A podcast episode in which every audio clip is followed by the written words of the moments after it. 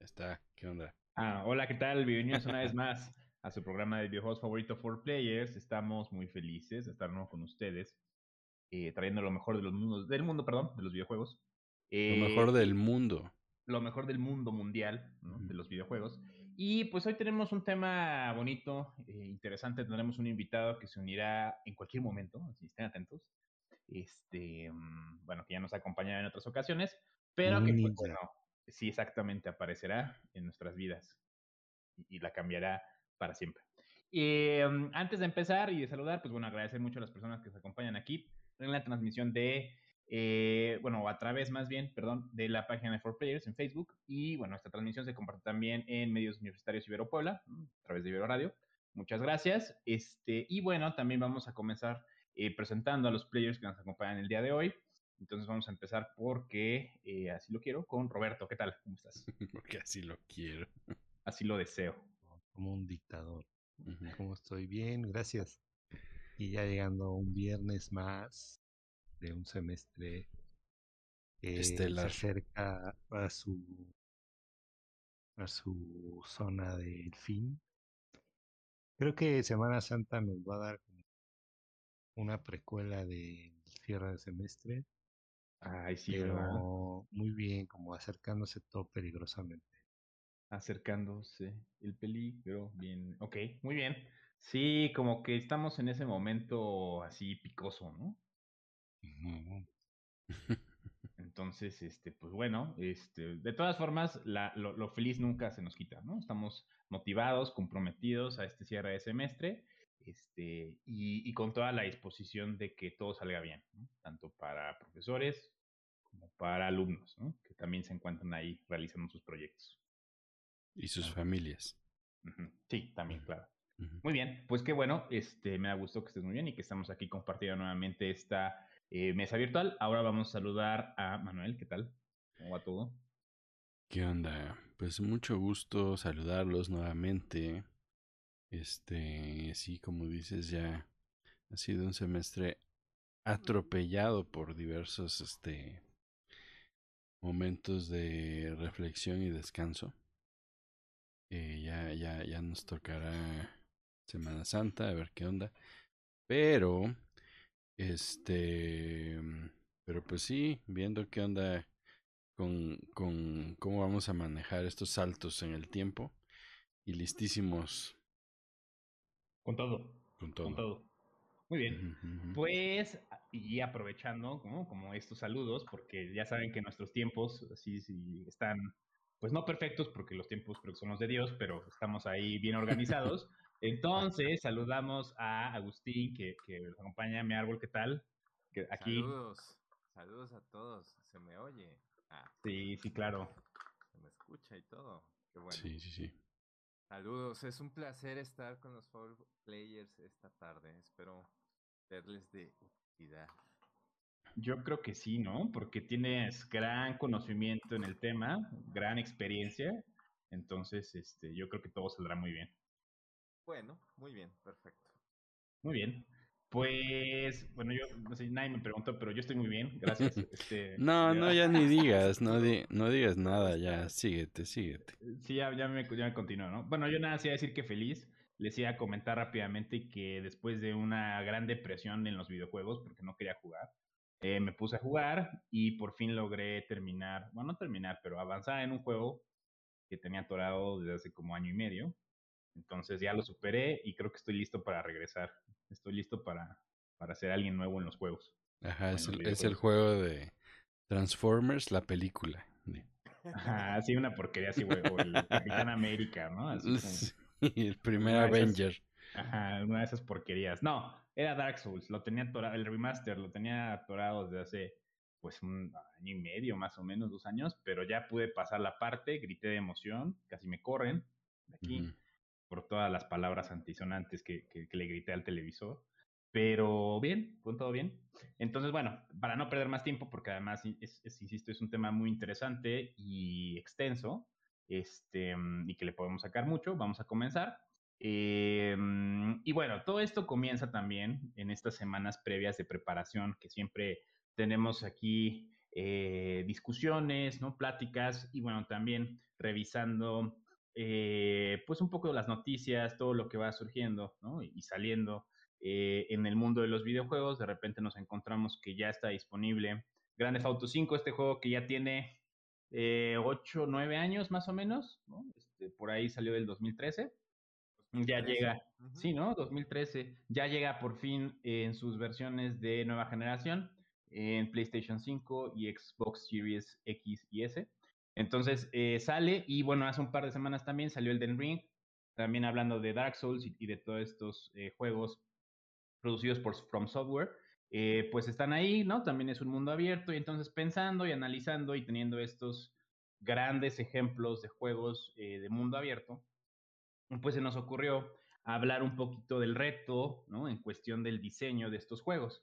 La realidad es que han proliferado, hay muchísimos, eh, también con el avance de las consolas hemos podido ver eh, pues muchos más títulos relacionados, pero la realidad es que no todos son eh, grandes piezas ¿no? o grandes experiencias, sino que más bien, pues al contrario, ¿no? O sea, como que hay muchos que se quedan en eso y aunque tengan esa posibilidad de exploración, pues como que se siguen quedando cortos. Entonces, el día de hoy vamos a hablar justamente de eso, de el reto que significa hacer un mundo abierto que pues sea un buen juego, que sea una gran experiencia y que, sinceramente creo, que eh, pues está, ¿no? O sea, como que no todos llegan a eso. Entonces, vamos a empezar y, bueno, no sé si quién quiere empezar, pero eh, vamos a empezar definiendo el género. Entonces, no sé, este, Agustín, Manuel, ¿quién quiere empezar con esta parte?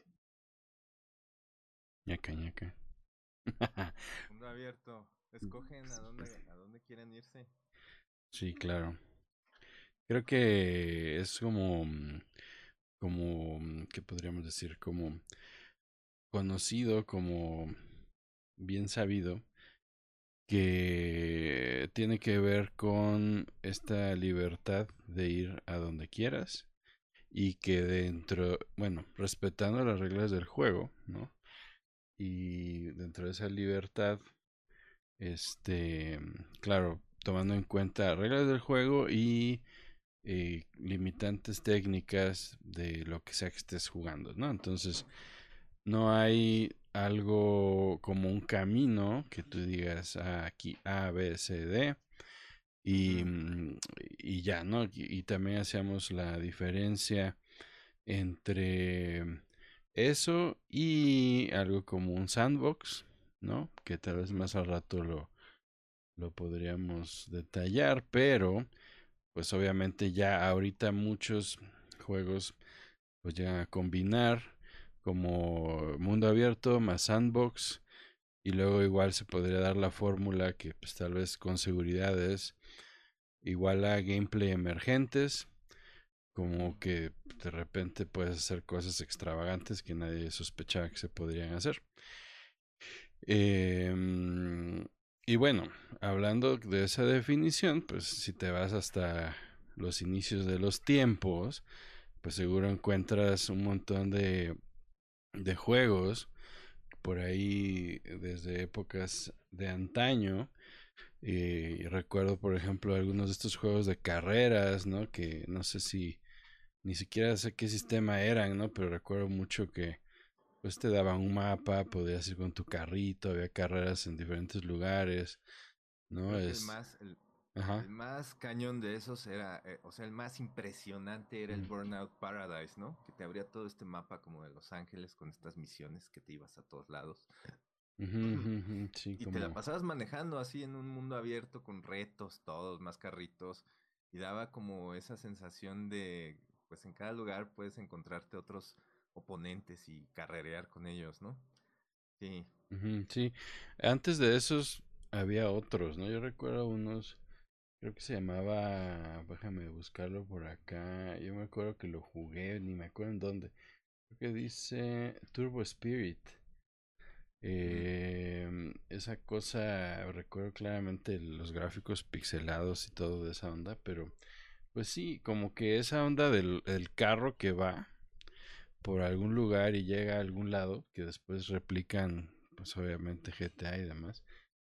Pero incluso yo podría decir que, pues también se podría hablar de ese tipo de, mundos abiertos a nivel no tan gráfico, ¿no? Como aventura de texto tal vez.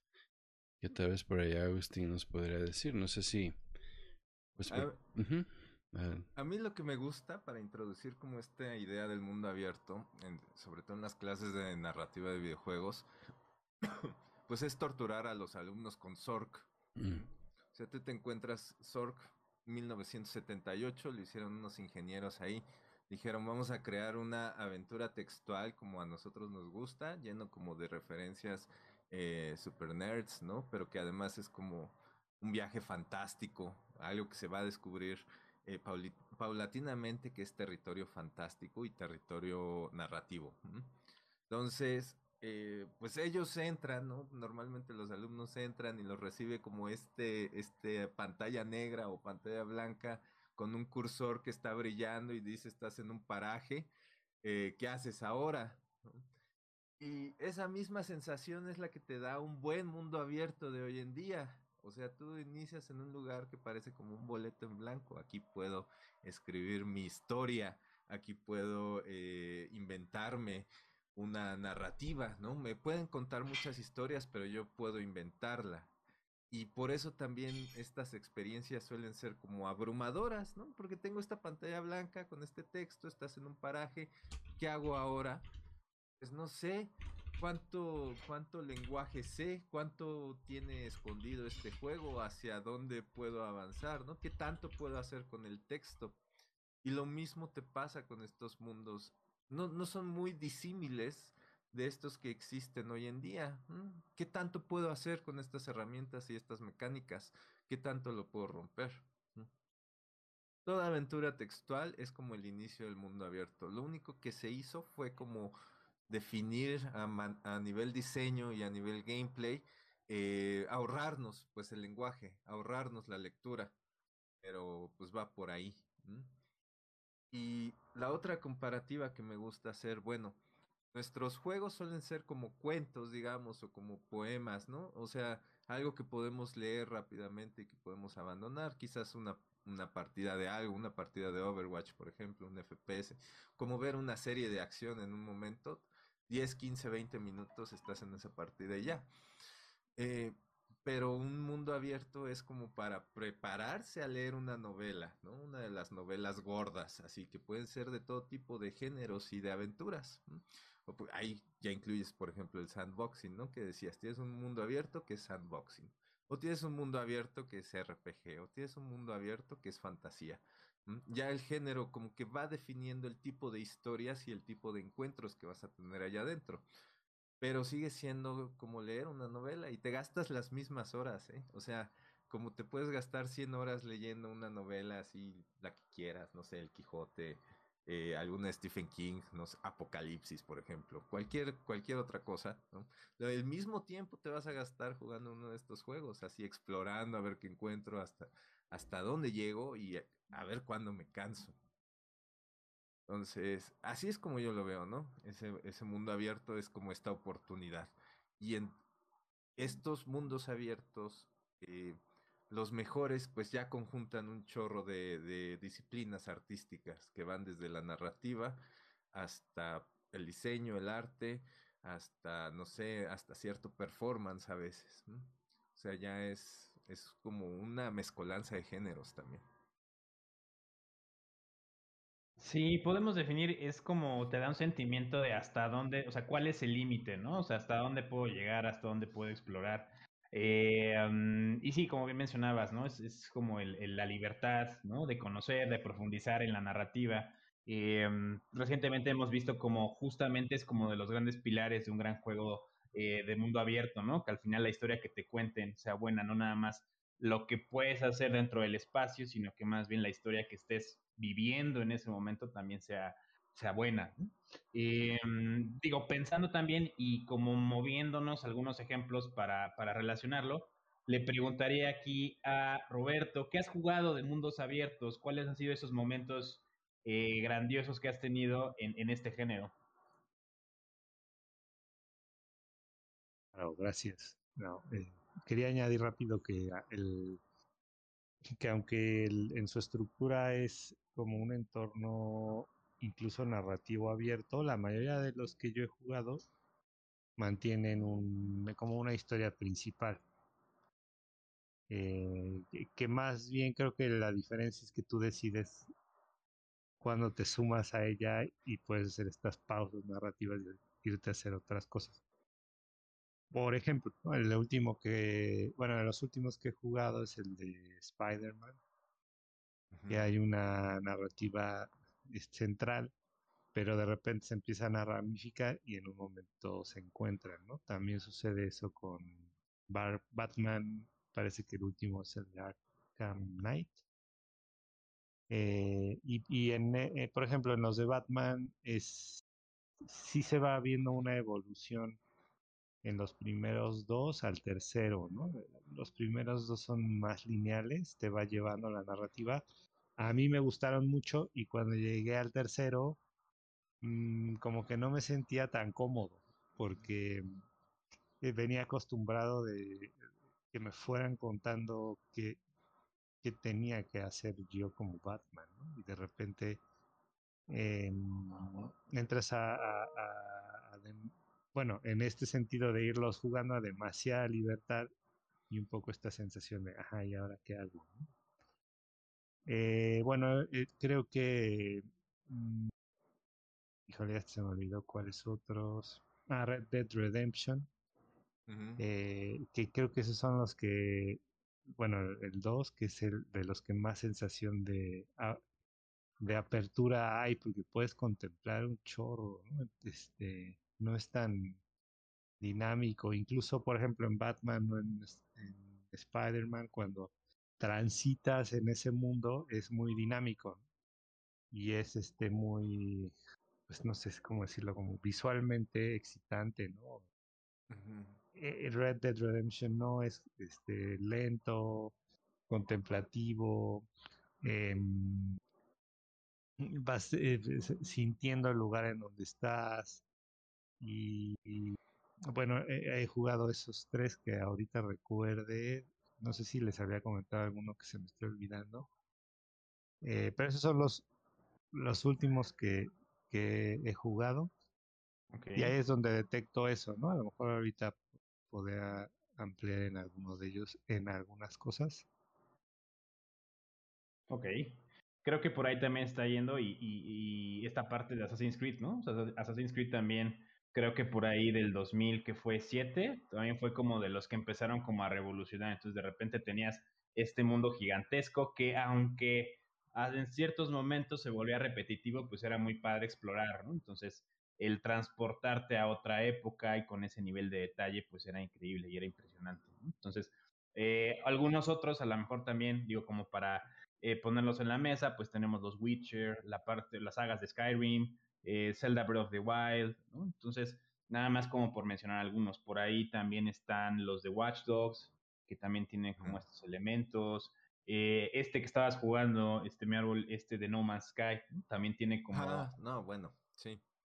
Sí, No Man's Sky es como, como yo creo la meca de, del mundo abierto y la exploración. O sea, eh, ya nada más, bueno, hablar de No Man's Sky, muchos conocen los números y eso siempre se los repito igual en- durante la clase, ¿no? O sea, dense cuenta que alguien inventó un juego que nadie lo va a explorar por completo y ni siquiera todos, todos en este planeta, aun si pasáramos un segundo cada quien en uno de esos, en cada uno de los planetas que genera esta supuesta fórmula, ¿no? No podríamos recorrer todo No Man's Sky. ¿m? Es como, digamos, el juego que alcanza, pues, sus ambiciones lo rebasan, ¿no?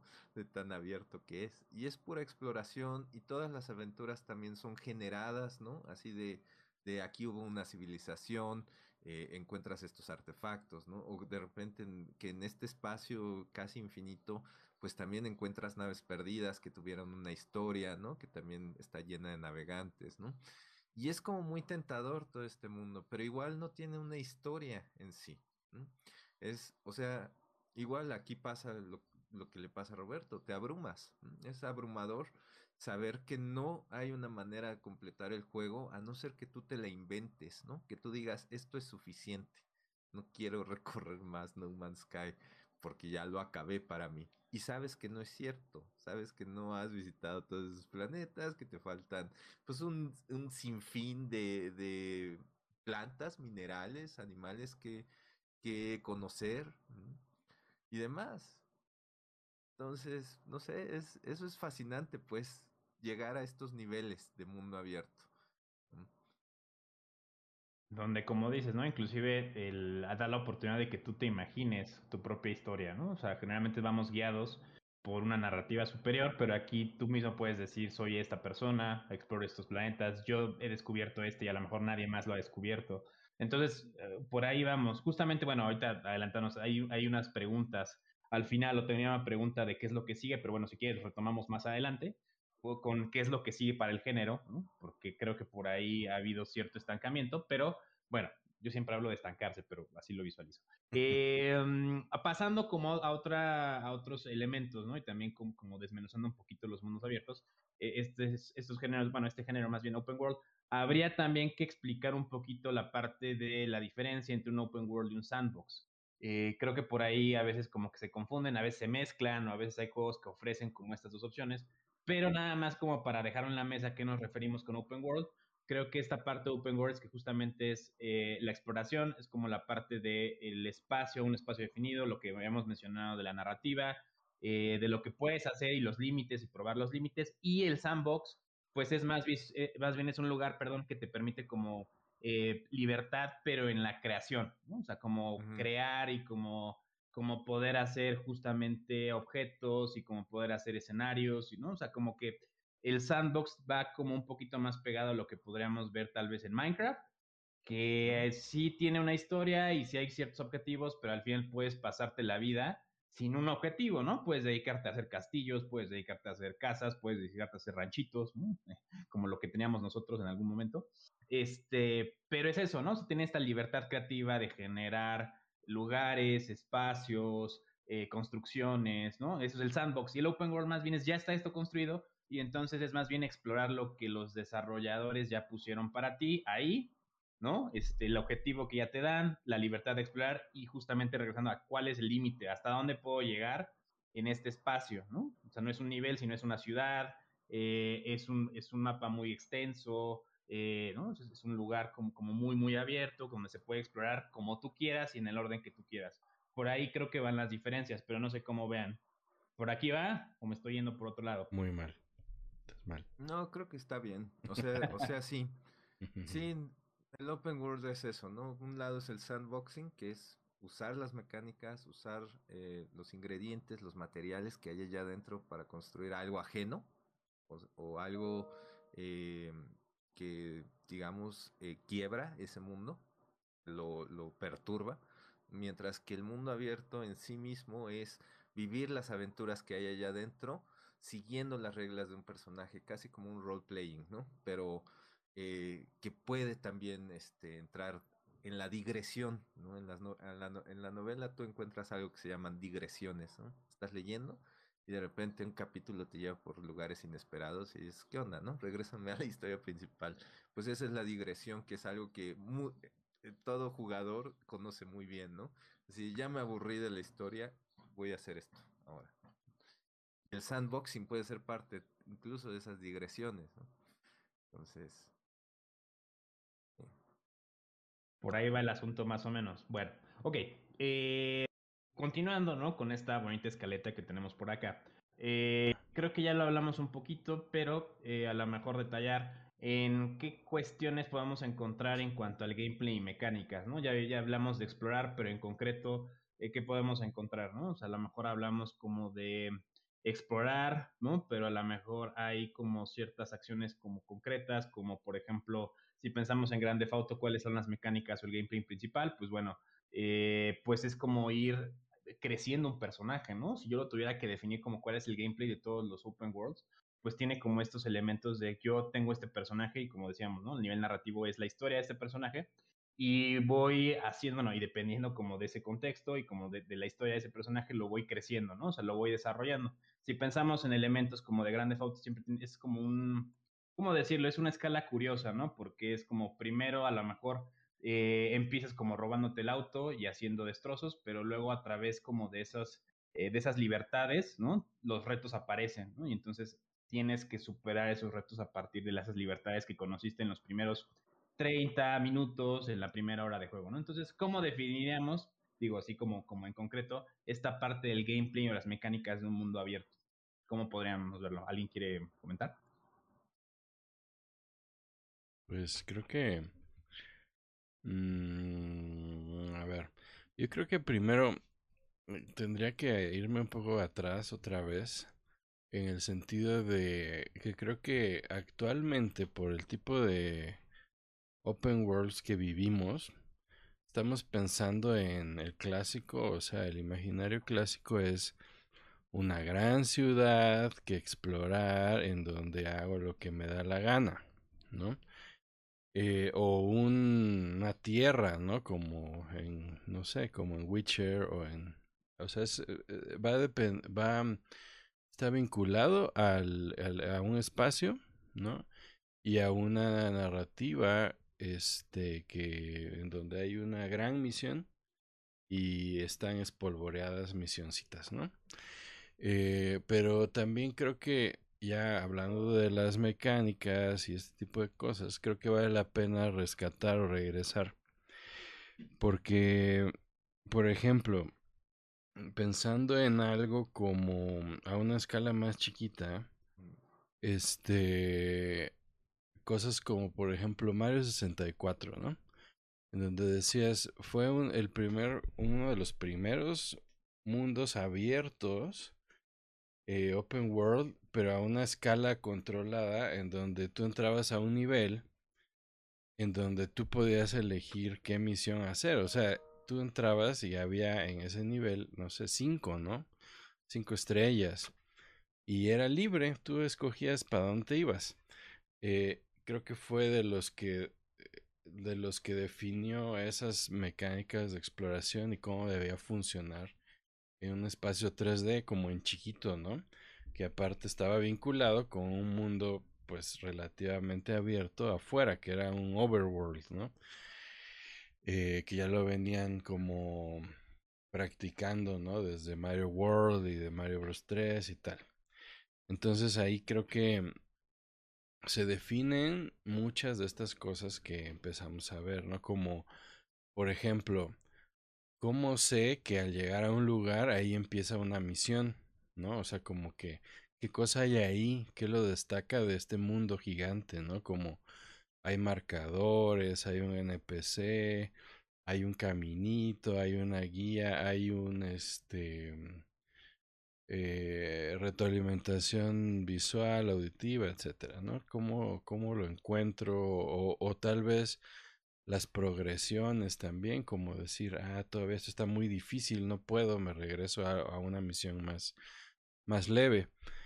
Y luego, mucho, un poco más atrás, ¿no? Como con cosas como, pues Zelda, el primer Zelda, ¿no? Ese era un mundo abierto que la primera vez que se sueltan ahí, este, ahí lo que destaco es que pues la historia, pues era como bien leve, o sea, como que nada más así como eres un monito que tiene una espada y te lo voy alimentando con pequeños, como, como diría Agustín, como flavor texts, ¿no? Como que de repente hay un texto que te da en tu imaginación, como que, ah, esto debe estar pasando, ¿no?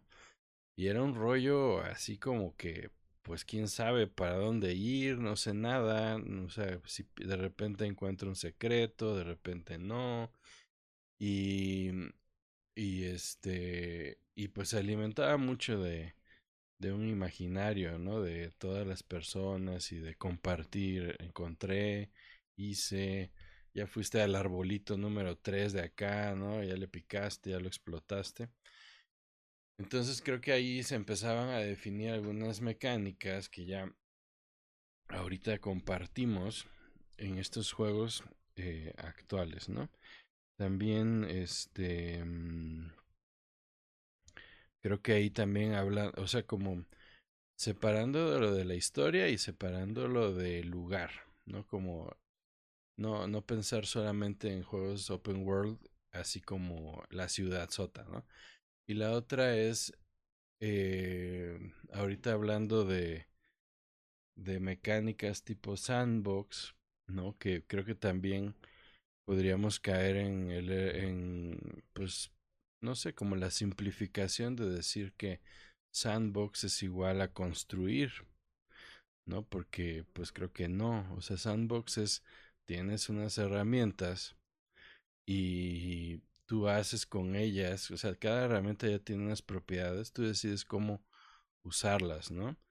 Ahí, pues el ejemplo más reciente que me viene a la mente y que, y que combina, pues, sería eh, el de Zelda, ¿no? De Breath of the Wild, en donde por primera vez tienen esto, ¿no? Que es de casi desde el inicio tienes las herramientas, ¿no? Al igual que desde el inicio tienes todo para ir a todos lados. Entonces, eh, se combinan las dos. Eh, ¿Y a qué me refiero con las herramientas? Pues sí, ya te dijeron, esta cosa congela, esta cosa hace que, este, o sea, congela el tiempo, esto mueve metales, esto tal, tal, ¿no? Y el fuego hace esto, entonces te, te dan una serie de reglas y pues puedes o no usarlas, puedes dedicarte a descubrir formas de usarlas y, y, y en dónde y para qué, ¿no? Entonces, unido, o sea, como que... Mm, no, no, en ningún momento te están diciendo construye, ¿no? Entonces, este, creo que ya poco a poco se empiezan a fusionar, ¿no? Y no digo que a fuerza, lo que se pierde ahí es como el control de, pues sí, ¿no? O sea, si tú quieres un juego en donde la narrativa pues esté súper súper controlada, que tengas como los beats específicos en donde quieres que sientan X cosa, X cosa, luego aquí tal, pues lo pierdes, es menos controlable, ¿no? Lo pierdes. Eh, eh, tal vez es, es lo que lo que favorece en otro tipo de juegos en donde no te dan tantas libertades, ¿no? Porque dicen es que esto se tiene que vivir así o no, no deberían poder pasar este acertijo más que de esta forma porque eso les va a hacer pensar en tal cosa o sentir X momento, no sé. Entonces lo dejan ir, pero pues definitivamente ese tipo de juegos, o sea, como que Zelda en específico, hablando de eso, pues nunca ha sido un juego en que la historia sea una gran historia, ¿no? O sea, es como que se apoya de mucho del sentimiento, de, de, mm, de la música, de cosas así, pero no es así como que digas, wow, qué, qué increíble novela, ¿no? O sea, no.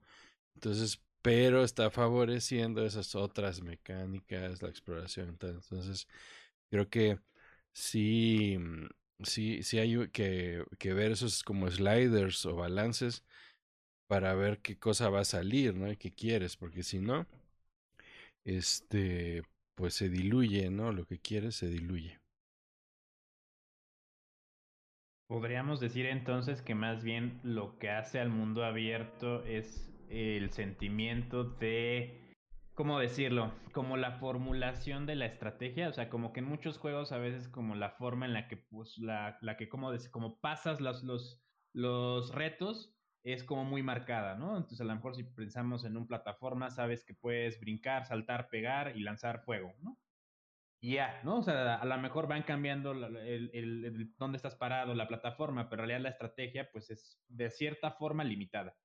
Y a lo mejor, no, o sea, pensando en, con base en lo que dices, eh, a lo mejor podríamos definir entonces el open world, no tanto por el espacio, porque bien dices, a lo mejor como que la concepción más común es la ciudad sota, el, el, ¿no? O sea, como el reino, el reino ahí fantasioso, sino más bien es la posibilidad de decidir, de planear y de ser estratégico con los recursos que te da el juego y hacer las variaciones que tú quieras, ¿no? O sea, como decir, este reto lo afronto de esta forma y me hace sentir único porque hay muchas formas de abordarlo, ¿no? Entonces, más o menos es, llegamos como a esa parte de definir como el gameplay de los, los mundos abiertos. No importa tanto el espacio, el espacio puede ser enorme, puede ser tan grande como un mapa de Grande Auto, puede ser reducido como a lo mejor, justamente que hablábamos ahora, un mapa de Dark Souls, pero son, son, estas cuestiones, esta libertad y esta posibilidad de generar estrategia lo que nos da los mundos abiertos. Es, es como lo que pasaba con los últimos, por ejemplo, en Final Fantasy, que decías, ah, pues es un gran mundo, ¿no? Como los últimos de estos donde salía Lightning, creo que era el 12, no me acuerdo cuál. Este, pero ibas como sobre unos, eh, o sea, que hasta se sentían los, como los rieles, ¿no? Este, o sea, hasta eran túneles, ¿no? Así como voy caminando por este túnel y llego a un punto, pero es un gran mundo en teoría, ¿no? Entonces ahí no es un mundo abierto porque pues rara vez te puedes salir de donde quieren que vayas. Yo creo que es por, es por ahí, eh, o sea, como que el asunto, ¿no? Porque Mm, por ejemplo, en estos recientes, pues tú dices, eh, por ejemplo, tú podrías decir algo como, como algún Metroid, Castlevania, dices, es mundo abierto, pues... Puede ser. Ah. Más, o sea, es como una cosa rara, ¿no? Porque, o sea, sí puedes, mm, digamos, no te van a dejar entrar al monstruo porque no puedes abrir la puerta del monstruo. Sí, porque no tienes un ítem que ellos dicen que necesitas tener. Entonces, es raro, es como semi. Eh, porque ya declararon que necesitas tal cosa, pero por ejemplo, en algo como Elden Ring o en su o algo como el de Zelda, pues Tú llegas al monstruo porque te metes por una ventana y ya te, te parte la cara, ¿verdad? O cualquier monstruo X, o sea, tú te das cuenta que estás fuera de tu liga, digamos. Este, pero llegaste, entraste y escogiste ir ahí o llegaste por error, ¿no? O sea, es algo que no pasaría en algo como Metroid, tal vez, porque no te dejaron entrar, ni siquiera te dejaron verlo. Este, entonces dentro de esa libertad todavía hay eh, unas restricciones, ¿no? Entonces es un ahí, yo creo que se está evolucionando, está medio el complicado, sí. Creo que por ahí lo que mencionas, los Castlevania, como pasar, los Metroidvania, son como entre la plataforma y el open world, porque al final como que sí tienes libertad de exploración y de generar estrategias, pero sigue controlado justamente por lo que dices, por llaves, por pasadizos que no has abierto, por habilidades que no has conseguido. Y entonces, al final, justamente la esencia del open world, que es hacer prácticamente o, tomar el camino que tú quieras, ¿no? O sea, como que se pierde un poquito, porque al final, pues sí, hay, hay zonas bloqueadas, hay elementos que todavía no puedes acceder. Entonces, bueno, por ahí nada más como por, eh, como conclusión, creo que por ahí va, ¿no? Es como, como a la mitad, ¿no? O sea, si tenemos que verlo como una escala, es como total apertura, ¿no? Y, y, como medio controlado. Eh, porque los plataformeros son eso, ¿no? Al final como que está controlado los, eh, en el sentido de supero los, los obstáculos a través de un set de movimientos ya definidos, no puedo hacer más de eso. No puedo, eh, ¿no? O sea, no puedo hacer más estrategias, ¿no? es más habilidad, pues, que la estrategia y el cómo construyo a este personaje. Bueno, Ajá, pero ahí te metes en aprietos otra vez, Arturo, porque porque pues se dices plataformeros, pero por ejemplo, pues no sé, Mario Odyssey es plataformero. Tal vez ah, te estás refiriendo a plataformas de antaño, tal vez. no sé, como side scrolling o algo así, no sé. Pero incluso ya, pues no sé, creo que es una, es una revoltura ahí, ¿no? Porque Mm. Sí, intentando analizar nos dimos cuenta que no hay géneros en el sí, es una, es una masacote ahí. como yo lo veo, igual uno de plataformas es un juego de ritmo. O sea, tienes un ritmo para manejar, sobre todo los más clásicos, un Mario, ¿no? Es un juego de ritmo donde tú tienes que estar manejando en ciertos tiempos, tienes que estar apretando los botones de tal manera para llegar al final, ¿no? Un Mega Man también es un juego de ritmo con ciertas eh, variantes o ciertas, bueno, no sé, interrupciones azarosas, ¿no? Así que en Cophead se vuelve todavía más visible, ¿no? Que ya los patrones no son definidos, pero que les, les empiezan a agregar como, como cositas ahí para alterar tu ritmo y digas, ah, ok, no puedo estar aprendiendo esto, aquí ya hay un poco de habilidad, o sea, no puedo estar, eh, salta, salta, me voy corriendo, no, ya cambia este rollo, ¿no? Y eso pues también lo hace satisfactorio a nivel personaje, ¿no? Porque es el personaje igual, una progresión de un personaje que va adquiriendo habilidades, va desarrollando, eh, además de desarrollar su historia, va creciendo junto con la historia y va creciendo junto con el jugador. Eh, el mundo abierto es precisamente este compendio de mecánicas que ya conocemos de otros juegos, ¿no? Y que pueden aparecer en cualquier momento. Es como decirle al jugador, tú ya conoces esto, pues, ¿no? Por eso Mario Odyssey en algún momento te pone el viejo Mario, ¿no? Para, como para despertarte y decir, ok, tú ya conoces esto, ¿no? Ahora te lo pusimos en un gran mundo para que igual vayas disfrutando y vayas este releyendo los hits del pasado, la nostalgia. Y lo mismo hace Zelda hasta cierto punto, ¿no? Que lo que dice Nolo, vivimos de la nostalgia, vivimos de las historias del pasado, pero ahora tienen esto, ¿no? Y esto es lo que, lo, lo, novedoso, pues, lo, lo fantástico. Ahora tienes la libertad de vivir esto en el orden que tú quieras. Ahí igual como, como así como esta onda del de que cómo te das cuenta de que un ente digital no es una persona, ¿no? El Uncanny Valley. Creo que igual, así como seres humanos, en sus últimas fechas, nos estamos dando cuenta cuando algo no es mundo abierto. Eh, un ejemplo reciente, pues, este, el juego de Horizon, de la chica esta que mata monstruitos mecánicos. en el segundo, ¿no? O sea, de inmediato, o sea, se esperaba algo más abierto, ¿no? Como, como, pues no sé, como la progresión de lo que se quería, ¿no? Pero de inmediato la gente empieza a decir, ay, sí, esta es una, es una farsa, porque, por ejemplo, no me puedo subir a esta caja. ¿no? Y ponía, no puedo, no puedo subirme aquí, quiero ir a esta montaña, quiero subirme a la montaña no puedo aquí, pero en esta otra montaña sí puedo. O sea, ¿por qué? O sea, es como que hay ciertos, sigue habiendo unos rieles ahí. Y ahí es donde yo creo que con eso es que te das cuenta, porque ni siquiera, o sea, no hay una consistencia en algo como Skyrim o Zelda en estos últimos. Pues ya te enseñan desde el inicio que si ves una montaña, la vas a poder escalar. Si ves, un, no vas a encontrar de pronto una montaña inescalable. No vas a encontrar de pronto un tipo de árbol que no se puede subir o destruir, etcétera, ¿no? Entonces, ahí hay esa apertura. Claro que vas a llegar al límite del mundo y vas a, va a haber algo ahí extraño, extraño que no te va a dejar pasar, pero ya sabes que es el límite del mundo, ¿no? Tal vez desde el mapa lo estás viendo o hay alguna disposición narrativa que te dice por qué ya no. Pero dentro de esos confines, todo es relativamente accesible con consistencia. Sí, así me, quedé pensando, así como, no, pues sí, porque al final cuando se sienten reales es justamente estas limitantes, ¿no? En el espacio, en, en la exploración. No sabía justamente que había tenido estas controversias este, el Horizon Zero Dawn.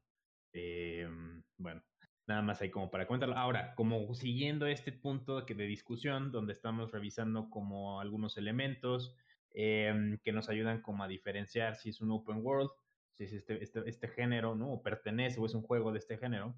Eh, ¿Por qué es un reto diseñarlos? Yo por acá tenía algunos conceptos eh, relacionados, por ejemplo, como si tiene que ver con las misiones, si tiene que ver con la narrativa, si tiene que ver con la repetición, si tiene que ver con el espacio, con un objetivo, un legado, una expectativa. Pero si tuviera que empezar, yo diría que lo, el reto es como justamente caer en la trampa de lo que hemos visto y de lo que fue exitoso. ¿Qué quiero decir con esto? Al final, cuando se popularizó y cuando nos dimos cuenta que podíamos tener mundos muy, muy extensos y profundos para explorar, como que lo que se creyó fue, si al jugador le doy libertad para lo que dice, por ejemplo, cosas como lo que dice este Manuel, como de explorar la pantalla, ya con eso tienen. Y entonces lo que se empezó a transformar fue que puedes hacer muchas cosas, ¿no? O sea, puedes explorar mucho, puedes llegar a la, última montaña del último apartado de no sé qué y explorar, ¿no? O sea, como como toda esta libertad, pero al final son mundos o espacios vacíos. Yo por eso decía hace rato, como el espacio no es tanto, sino la libertad como de estrategia. Porque al final los juegos, creo yo, eh, y el reto está en que tiene que haber un equilibrio, ¿no? Un equilibrio en lo que les digo, misiones, narrativa, la repetición, eh, los objetivos primarios, secundarios, el crecimiento del personaje, pero caemos, caemos creo, se cae como industria en la trampa de es un mundo que está muy bonito, lo puedes explorar muchísimo, pero las mecánicas y cómo vas creciendo tu personaje, cómo vas cumpliendo con tus misiones, está hueco.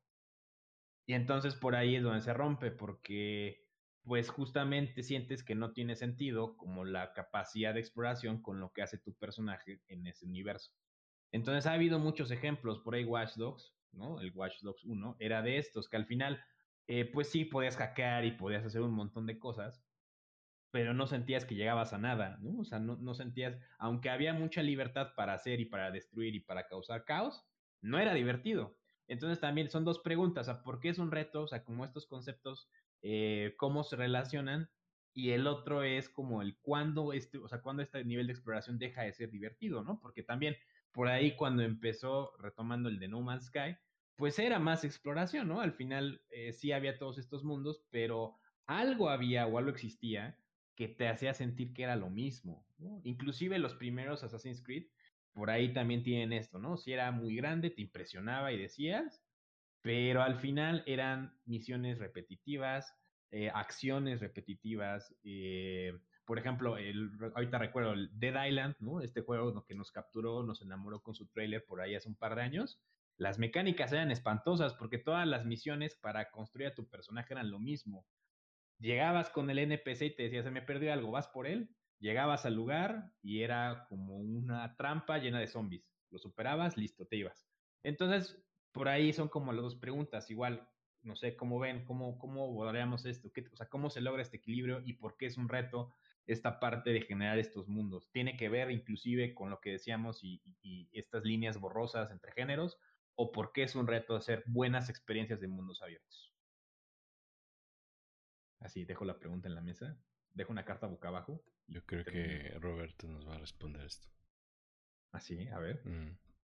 Pues yo creo, bueno, o lo que yo he percibido es que justo es como tener estas líneas narrativas poderosas, incluso no solo una, sino varias que se van entramando, porque así tiene más sentido con la realidad. O sea, eh, al parecer hay una gran, un gran enemigo, pero de repente hay otros que van surgiendo que al parecer no se conectan, pero la narrativa conforme avanza los va conectando, ¿no? Yo creo que esa es, podría ser una, uno de los retos que, que puede ayudar. Otra cosa que creo que puede ayudar es eh, como mantener vivo el entorno en el sentido que parezca orgánico. Eh, a, lo mejor sigo como esta referencia de, de Batman. O sea, es una ciudad tomada por eh, los malosos. Entonces, siempre hay malosos, siempre va a haber, siempre te los puedes encontrar y siempre puedes ir a pelear con ellos. Entonces, eh, pero tiene sentido dentro de ese mundo o sea que nunca se, nunca se van a acabar. Y entonces puedes hacer eso, ir subiendo de nivel como personaje, o puedes regresarte a la línea narrativa. Este, creo que también otra cosa que han hecho son estos retos. Em, como que en el mundo hay, que esto suena más como una, ah, suena raro, pero es como una gamificación dentro del universo del juego. O sea, como que mm, no necesariamente esas, esos este, retos tendrían por qué existir ahí adentro, pero los ponen, ¿no? Insisto, a lo mejor algo que hace Batman es que dice, ay, pues son retos de realidad mixta, ¿no? Realidad virtual, que la tecnología Wayne prepara para que tú seas mejor. ¿no? Entonces, eh, creo que esos tres elementos eh, suman a, a una buena experiencia de mundo abierto, pero bueno, no sé si, si mis compañeros players tengan algunos otros. Vayamos siendo un, unos principios de diseño. Eso estaría bueno, me gustaría muchísimo, la verdad. Así de, ¿por qué todo lo quieren volver aburrido, maldices? Mira, una, una de las cosas que me gustaba mucho de Dark Souls, aunque no es tan abierto, todavía es lineal el primero sobre todo, pero desde los primeros, yo creo desde las primeras dos horas te pone como unas pautas, ¿no? O sea, te avisa el juego que vas a morir brutalmente y vas a morir muchas veces, ¿no? Pero además te presenta como este mundo eh, construido específicamente para eso. O sea, él te dice, te, dicen desde los dioses hasta los otros personajes, estás en un mundo donde vas a morir y cada vez que mueras pierdes un pedazo de tu alma. Entonces no te preocupes si tú eh, como persona te enojas o enloqueces o ya no eres quien eras antes, porque cada vez que estás muriendo pierdes ese pedacito y te vuelves más loquito, más irrefrenable. Y eso es como una justificación hacia el jugador mismo. O sea, cada vez que te estás muriendo es justificable que te enojes, que te frustres y que, que pierdas un pedazo de ti mismo en el juego, porque bien hay una justificación narrativa de eso que, que estás pasando, de eso que te está frustrando. O sea, no solo es porque unos este, diseñadores psicópatas o unos diseñadores sádicos decidieron que ibas a morir una y otra vez, sino que hay una intención eh, dentro de esta ficción para que eso suceda. Entonces, eh, así, ¿no? Y eso ya es, este, creo que por eso mucha gente sigue jugando este tipo de juegos, sigue, sigue disfrutando estas sagas porque todo, todo principio de diseño hay, tiene una repercusión adentro de la ficción y uno decide hasta dónde está repercutiendo eso. Lo puede hacer parte de su, de su historia adentro del juego.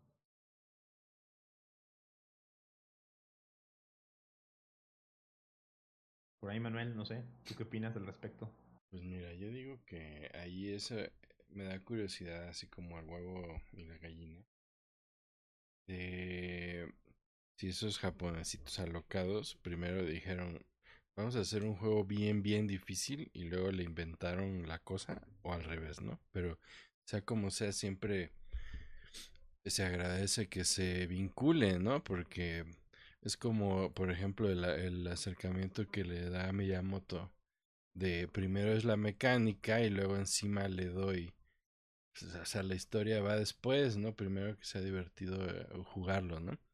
Entonces, eh, cuando no se conecta, entonces puede sentirse medio barato o que, o, sea, o realmente frustrante o no tan, eh, pues no te atrapa, ¿no? Porque dices, ah, no, ya entendí, o sea, está hecho para esto y tiene sentido, ¿no? Como, por ejemplo, recientemente lo veía yo en el juego este de Hades, ¿no? Como, o sea, ¿por qué me estoy muriendo tantas veces? ¿Por qué tiene sentido morir tantas veces? Y lo conectan de una forma muy, muy, muy padre, en donde sí te frustras, pero te emociona morirte. Porque creo que antes no...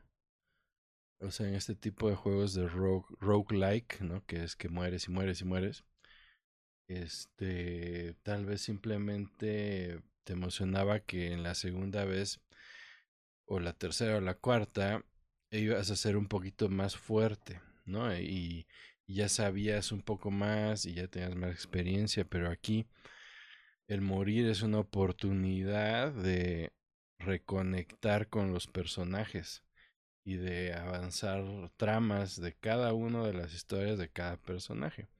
Entonces, a veces si quieres regresar, ¿no? Incluso el juego te da la oportunidad de regresar sin morirte, como este hub central en donde están algunos NPCs. Y eso es muy, muy rico, ¿no? Ahora yo creo que, como lo decía Arturo, el balance es importante, ¿no? Muchas de las críticas, por ejemplo, justamente para Batman, ¿no? El, el de el último, el de Arkham Knight, pues fue esa emoción que se tuvo al inicio de decir, ah, al fin va a ser como open world. Y una vez más nos golpearon en la cara y no era, o sea, como este era un era una ficción, pero creo que era una ficción que tuvieron que hacer así para mantener su integridad en la historia, ¿no? Entonces pasaba, o sea, era frustrante que, por ejemplo, similar a lo que decíamos hace rato, pues había lugares a donde te podías meter y otros a donde no. O sea, como que qué cosa definía esto, ¿no? Entonces no se te antojaba ya bajar a las calles a matar monitos, porque para empezar eran monitos todos iguales, genéricos, y en el piso no había lugares a donde meterte, ¿no? O sea, como que, pues no, la exploración es por arriba y si me caigo es como una especie de es como caerse, al caer al piso era como un castigo divino, así, no, ya me caí, me lleva, no, ya me quiero subir otra vez. Entonces, había críticas hacia eso, ¿no?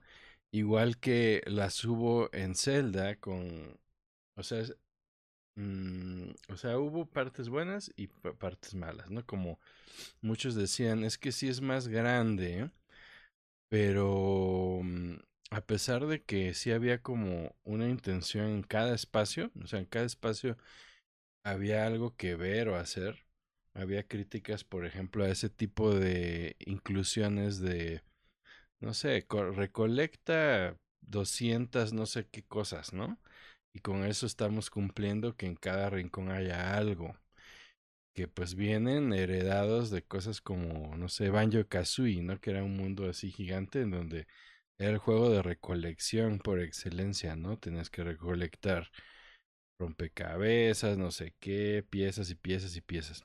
Para misiones, un montón de misiones diferentes que solo eran recolección.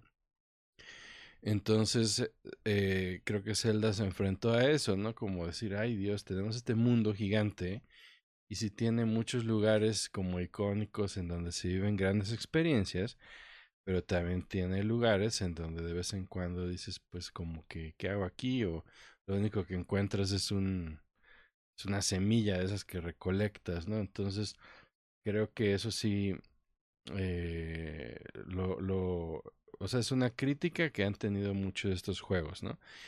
Eh, y me parece que ahorita en Elden, Elden Ring, pues, como que le tuvieron cuidado a esas cosas, ¿no? Como que hay secretos dentro de los secretos, ¿no? Aunque fallan en algunas situaciones, ¿no? Como ya lo vimos eh, por ahí de, en, la, en, la, en la situación de la dificultad o la gradación de la dificultad. Pero creo que sí, la, sí atendieron algo de eso, ¿no? Sí, Agustín. Eh, ahorita hay un, este, hay un, toda una bronca con Elden Ring porque pues ya sabes que están los completionistas, ¿no? Todos estos que les encanta completar los juegos. Y pues hay una mecánica de muros falsos, ¿no? Que, que igual desde Zelda, ¿no? Ya lo habíamos, habíamos mencionado. Tiras una bomba, abres un muro, ¿no? Y ya llegas como un tesoro especial y nuevo. Y en Elden Ring también pusieron estos muros falsos donde das un golpecito y pues a lo mejor este llegas, accedes a un calabozo secreto o a un cuarto secreto con tesoros nuevos. Creo que tenías que dar como 30 golpes a una pared, ¿no? Algo así. Eh, luego alguien descubrió que hay muros que se abren con más de 50 golpes. Entonces, pues toda esa gente está estresadita y dice, quiere decir que tengo que recorrer todo el mundo y golpear cada uno de los muros 50 veces para ver si lo puedo descubrir todo. Pero es como caer en el juego, ¿sabes? Es, es parte de que el desarrollador, pues, está troleando, evidentemente, a los jugadores. O sea, ya es como, como retarlos, a ver hasta dónde son capaces de llegar o cuánto tiempo están dispuestos ustedes a dar de su vida para descubrir todo o es este de plano abandonarlo y decir, no, pues ya, mire, señor, tengo más de 30, 40 años, ya no voy, ya no puedo estar este navegando todo el mundo para ver si puedo romper todas las paredes de aquí adentro. O sea, ¿qué onda, no? Pues ya no tengo 12 años, no tengo vacaciones de verano, no tengo estas cosas que tienen los chamaquitos, ¿no? Pobre gente. Ya por si estaba estresada con los jefes desbalanceados. Ajá. Siento que me pudro cuando escucho como todas estas cuestiones así como que se necesitan. Bueno, no se necesitan, pero que existen en los juegos. Bueno, entonces pues ya vimos que eh, es una discusión que creo que podríamos tomar todavía más tiempo, eh, que es muy interesante, pero que bueno, algunas conclusiones este, pues tienen que ver como con la sentir el mundo vivo, tal vez, ¿no? O sea, o sea, como el creértela, ¿no? O sea, si lo tuviera que hacer es creer que estás ahí y que tenga coherencia lo que yo creo con lo que sucede en el mundo, ¿no? Si yo creo que soy, por ejemplo, un vaquero, que lo que suceda, que los NPCs, que las misiones, que las acciones, que las mecánicas se relacionen con yo soy un vaquero, ¿no? Entonces, por ahí es como y, uh, el- el- el- la línea. Y pues por otro lado, la parte como, como decíamos hace rato, ¿no? O sea, que no se sienta muerto el asunto, ¿no? O sea, que no se sienta como que barato. Porque al final es eso, o sea, un, puede ser un mundo kilométrico que lo recorras de punto A al punto final en cuatro días, pero no tiene nada, ¿no? O sea, es como, como repetitivo y no, no, no representa ningún reto. Bueno, es nada más como algunas, algunas cuestiones eh, y conclusiones que están surgiendo. Ya para cerrar, porque se nos está quedando el tiempo, y creo que a lo mejor es una pregunta que podríamos responder cada uno, es ¿cuál es el futuro de estos juegos? Es, la realidad es que creo, ¿no? Y yo con mis topes y, cuestiones de estancamiento, pero yo creo que ya llegamos también a un punto, o sea, parecido a esto. O sea, yo creo que lo que se, lo máximo que se puede hacer en estos, eh, en este género ya se ha hecho. O sea, ya llegamos como al tope. Entonces, como pregunta, o sea, ¿qué es lo que sigue para este género? O también podrían responder, ¿qué les gustaría ver en este género? Eh, yo creo que sería interesante de responder, ya nada más también para concluir. Este, y listo, ¿no? No sé quién, este, quién quiere empezar. No sé. Los dejé pensando. Sí, eh, Roberto de ese ánimo. Mm. Bueno, creo que siempre hay áreas de crecimiento. Ya cuando dices que ya llegamos a todo. Está luego estancado hay cosas que sorprenden. Eh, pero bueno, creo que algo que podría suceder es, a, eh, por ejemplo, Animal Crossing, ¿no? Lo que hace es que tú haces tu parte del mundo y te da chance de ir a, a la de alguien más. Yo creo que algo así más eh, intuitivo y fácil, ¿no? O sea, no tengas que viajar e invertir tiempo en ir a otros lados. Podría ser, bueno, eh, algo entre mundo abierto, sandbox, pero que eso que creas tú en tu espacio tenga sentido en la historia, incluso pueda tener mecánicas ¿no? o narrativa. ¿no? Creo que por ahí podría ser algo, aunque, como dice Manuel, no sé si es necesariamente divertido hacerlo, pero, pero creo que puede ser algo interesante. Ok, perfecto, muy bien. Manuel, Agustín. no, Agustín, Agustín. Pues yo creo que ya lo que resta es eh, hacerlos cada vez más am, más abiertos como a tu propia experiencia, ¿no? Lo que pasa con un juego, los juegos de mundo abierto, creo que lo que cuesta trabajo a veces es el deseo de asumir el, el papel del personaje al que controlas, ¿no? Ah, sí. Entonces, sí, ¿no? O sea, quiero ser Batman, quiero ser Spider-Man, casi la mayoría va a decir que sí, ¿no? Pero quiero ser el criminal de GTA, quiero ser, no sé, ¿no? Entonces, eh, pues debe ser como esta opción o debe ser esta posibilidad a decirle al mundo abierto tal cual de yo quiero ser como este tipo de persona, quiero encontrarme a este tipo de personajes, eh, quiero seguir como estos lineamientos narrativos, casi que una inteligencia artificial te lo estuviera desarrollando al momento, ¿no? El juego, así con las, con, como con las historias que tú quieras vivir, con los personajes que tú quieras vivir, con los actores, eh, con los eh, argumentos que, que más se te antojen en el momento, ¿no?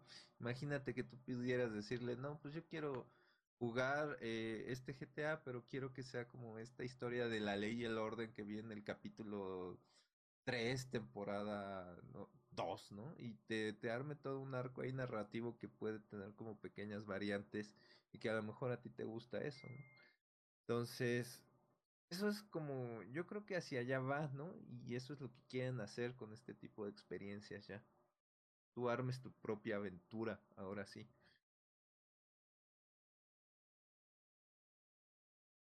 Sí, sí, sí, sí, sí, Yo creo que igual, definitivamente, o sea, los componentes de conectividad más como estos mundos generativos, inteligencia artificial, mm, deberían empezar a poder hacer estas cosas más ricas para cada usuario y conectadas también, ¿no? Como dice Roberto, pues sí, yo estoy en mi historia, pero de repente paso por ahí, está tu casa, ¿no? paso por ahí y y me entero de la historia de que, no sé, una pareja de ladrones de la ciudad robó el banco y esa pareja es Arturo con una monita que él mismo declaró al inicio que él quería vivir una una historia de, de, de una pareja de ladrones, ¿no? Entonces, este,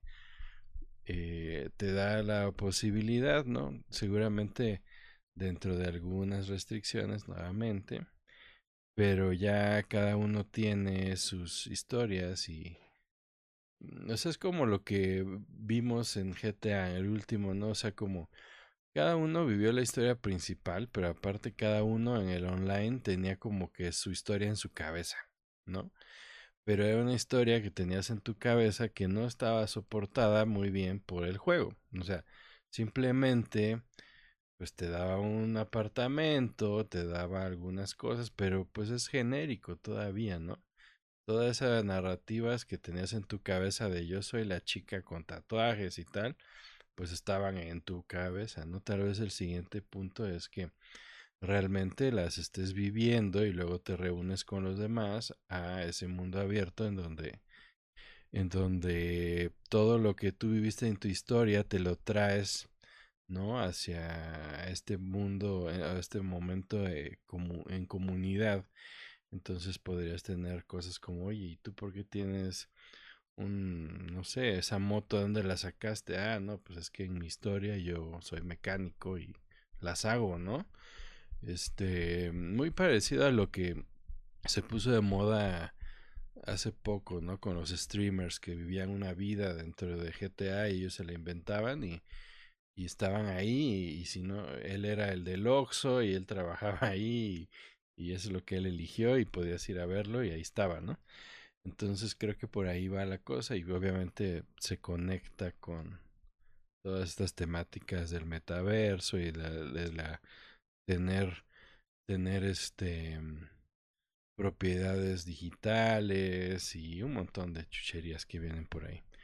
Y pues bueno, eso yo creo que igual ahorita que estaba revisando, me despido con, con esto que ya saben cómo son de payasos Nintendo, pero dice que Zelda no es open world, ellos lo llaman que es open air. O sea, es como aire abierto. Que es la, que es la combinación de del mundo más la más el engine de física más el engine de química.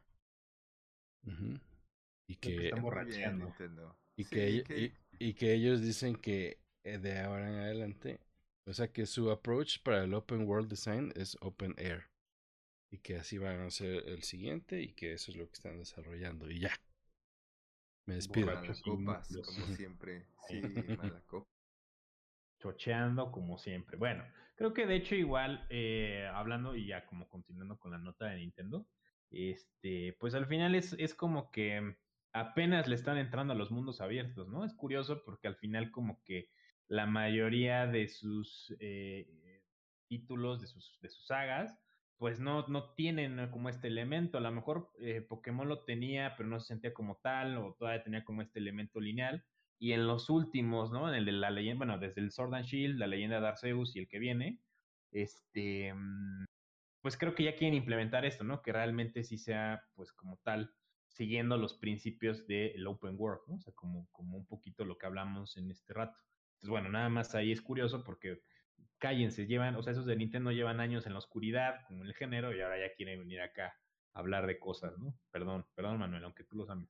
Bueno. No, no, no, pues no, no, no, sí, No, o sea, esa- esa es opinión, que lo encendieron, o sea, ahorita lo, re- lo regresaron Claro, sí, porque sí. dijeron, a ver, ¿cómo era el primer Zelda? Pues era mundo abierto y ahora vamos a hacerlo a otra vez, pero nuevo, ¿no? Pero realmente sus, su, sus, este, digamos, sus pruebas han sido muy contenidas, ¿no? O sea, como, como eh, en donde siempre tienen ese control de que no puedes estar un rato sin entretenerte, ¿no? O sea, como que hasta ahorita fue que dijeron, a ver, pues vamos a dejar que de repente esté algo como decía Roberto, algo contemplativo, ¿no? Como que te paras a ver los arbolitos, te subes a la montaña, estás ahí parado. Eh, creo que hasta ahorita se atrevieron, ¿no? Pero sí, que por cierto, ni, ni siquiera tratamos lo de los mundos persistentes, ¿no? Pero tienen ahí otro componente curioso. Es que te digo que daba para, así daba para seis horas, ¿no? Pero, este, y de debate y como de perspectivas. Pero bueno, ya nada más para cerrar. Este, yo, bueno, y ahorita que sea Roberto, no es como que diga que ya no se puede crecer más el mundo, o sea, el género, sino que más bien los Dijiste que está patrones. estancado. Sí, dije que está estancado. Estancado, ya no se Pues puede. por eso, no, estancado ahorita, pero no significa que no puedan como desestancarlo. El Porque al final que lo como- desestanque quise. Sí, porque al final los, o sea, como que los juegos actuales siguen patrones que ya se vieron hace muchos años. Por eso digo que Skyrim y Grand Theft Auto 5 son como el pico o eran el pico, o sea, como en mecánicas y en cómo se debe sentir y los niveles de detalles. Pero al final se tiene que superar. Yo lo que iba a decir, como para cerrar y, y contestar la pregunta, que así que yo mismo planteé, porque hablo mucho conmigo mismo, este, es esta parte de los detalles, o sea, como que continuando, bueno, los principios estos de sentirme en la historia, haber relación, que el mundo sienta vivo, es en los detalles, o sea, los open world del futuro, mientras más detalles tengas también y sean implementados correctamente en una función de narrativa, personaje y mecánicas, va a ser mucho más impresionante. O sea, lo que le daba mucho, por ejemplo, y que también lo tenía Red Dead Redemption, era el nivel de detalle, que si los caballos les pasaba eso, que si cada NPC tenía su propia historia, que si los animalitos, que si cuando cazaba, o sea, esos, ese tipo de detalles son los que hacen una experiencia todavía más inmersiva, más profunda y que se sienta realmente que estamos avanzando de generación y nuevamente no estancados. Cosa que siento que no ha pasado como en muchos otros juegos pues del género.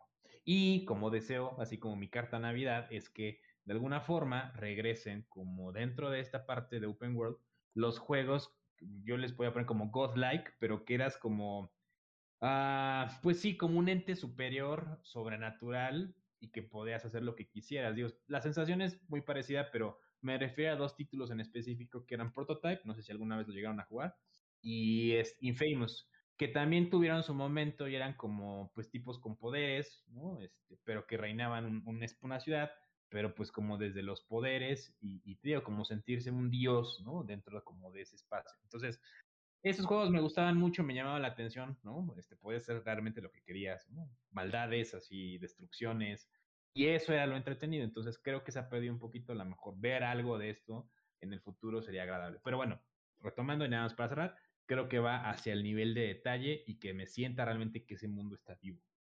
Si no logran eso, ¿no? En el futuro, de acuerdo como estos lineamientos que hemos puesto, pues va a ser muy difícil que sean grandes experiencias, aunque el mundo sea gigantesco, aunque tenga miles de misiones, aunque, tenga 100, 200, 300 horas para completarse, no lo van a lograr. Bueno, pues creo que se nos acaba el tiempo y de hecho hasta nos pasamos. Este, pues agradecemos mucho a las personas que nos acompañaron el día de hoy, tanto en esta transmisión de Facebook como, eh, bueno, que se comparte también a través de medios universitarios Ibero Puebla. Eh, entonces, pues bueno, agradecerles también, agradecerle a Agustín que estuvo aquí con nosotros, esperamos tenerlo de regreso pronto. No, gracias a ustedes, ha sido un placer, cuando quieran, ¿eh? Para tocar Ay. estos temas profundos, ¿no? Este, sí, que son sí, necesarios además para el análisis, ¿no? Este... Fascinantes. Y son cada vez, cada vez son más comunes estos espacios, ¿no? Sí, sí, sí, totalmente. Entonces, vamos a preparar el siguiente tema. Los, los tendremos, este, eh, bueno, lo, los volveremos a ver más bien la, en, en dos semanitas. Eh, bueno, sí, en dos semanitas, pero pues bueno, Eh, muchas gracias a todos. Gracias, Roberto, Manuel. Nos vemos entonces el, eh, pues en, en 15 días. Este, pues que estén muy bien todos. Muchas gracias. Jueguen mucho. Descansen también. Se viene lo pesado ¿no? este, en el semestre. Y pues nada, 4Players se despide y les desea un excelente fin de semana. Muchas gracias. Nos vemos. Nos vemos. Bye bye. Cuídense mucho, nos vemos. Bye. Ibero Radio presentó 4 Players. Síguenos la próxima semana, a la misma hora y por la misma estación.